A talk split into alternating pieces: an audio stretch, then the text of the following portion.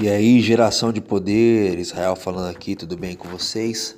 Estamos dando início aí ao nosso terceiro episódio, ou terceiro podcast sobre cristianismo e estoicismo, ou se você preferir, estoicismo e cristianismo. Se você ainda não assistiu os dois episódios anteriores, quero convidar você a assisti-los, onde eu falo sobre controle e escolha, educação é liberdade.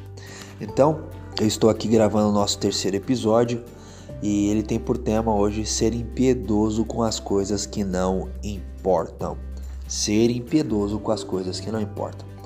Para tal, quero ler o capítulo de João, que se encontra no capítulo 21 do Evangelho de João. Eu quero ler dois versículos, o verso 21 e o verso 22, de uma conversa que Pedro, o apóstolo Pedro, está tendo com Jesus. No determinado momento desse diálogo de Pedro com Jesus, Jesus pergunta sobre João, verso 21, dizendo: Vendo-o, pois, Pedro perguntou a Jesus: E quanto a este? Verso 22. Respondeu-lhe Jesus: Se eu quero que ele permaneça até que eu venha, o que te importa? Quanto a ti, segue-me. Eu quero reforçar aqui a resposta de Jesus para Pedro. Repetindo a leitura: Se eu quero que ele permaneça até que eu venha, o que te importa? Quanto a ti, segue-me.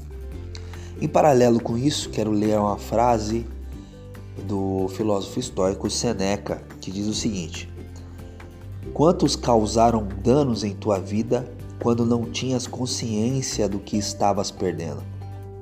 Quanto foi desperdiçado em pensar inútil, alegria tola, desejo voraz e conversas fúteis. Quão pouco foi te deixado do que era teu. Vais te dar conta de que estás morrendo antes da hora. Esse trecho foi extraído do pensamento sobre a brevidade da vida de Seneca.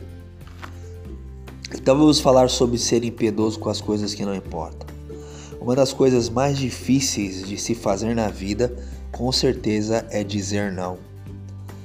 Dizer não para convites, dizer não para pedidos, dizer não para obrigações, para as coisas que todos os outros estão fazendo. Mais difícil ainda é dizer não para certas emoções que vão requerir de mim e de você muito tempo, como a raiva, a empolgação, a distração, a obsessão e até a lascívia. Nenhum desses impulsos parece ser muito por si só. Mas quando esses sentimentos estão descontrolados, eles se tornam como um compromisso como qualquer outro. E se você e eu não tomarmos cuidado, essas são precisamente as imposições que dominarão e consumirão com certeza as nossas vidas. E você já parou para pensar como que pode, como eu e você podemos recuperar parte do nosso tempo? Como pode se sentir menos ocupado com as coisas do dia a dia? Eu quero dar a resposta para você. Comece então aprendendo sobre o poder do não. O não é poderoso. Comece a dizer assim, coisas assim, por exemplo: é, Não, muito obrigado. Não, não vou ficar preso a isso. E não, simplesmente não posso nesse momento. Isso é libertador. Isso vai poder ferir talvez algum sentimento das pessoas que estão te pedindo algo. Talvez faça com que as pessoas se desinteressem por você. Isso pode exigir um trabalho árduo responder não. Mas quanto mais você disser não às coisas que não têm importância, mais poderá dizer sim para as coisas que têm importância. Isso vai lhe permitir viver e desfrutar a vida, a vida que você quer e a vida que Deus quer para você. Assim como Jesus disse para Pedro ao perguntar sobre João, Jesus diz que existem coisas que não importam, assim como existem coisas que importam.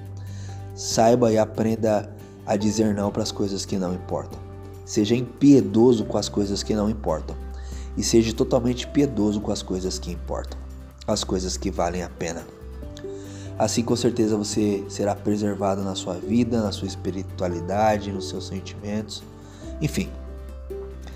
Que essa reflexão, que esse podcast possa ter abençoado você. Se foi bênção para você, compartilhe com outras pessoas e não se esqueça, você é geração de poder.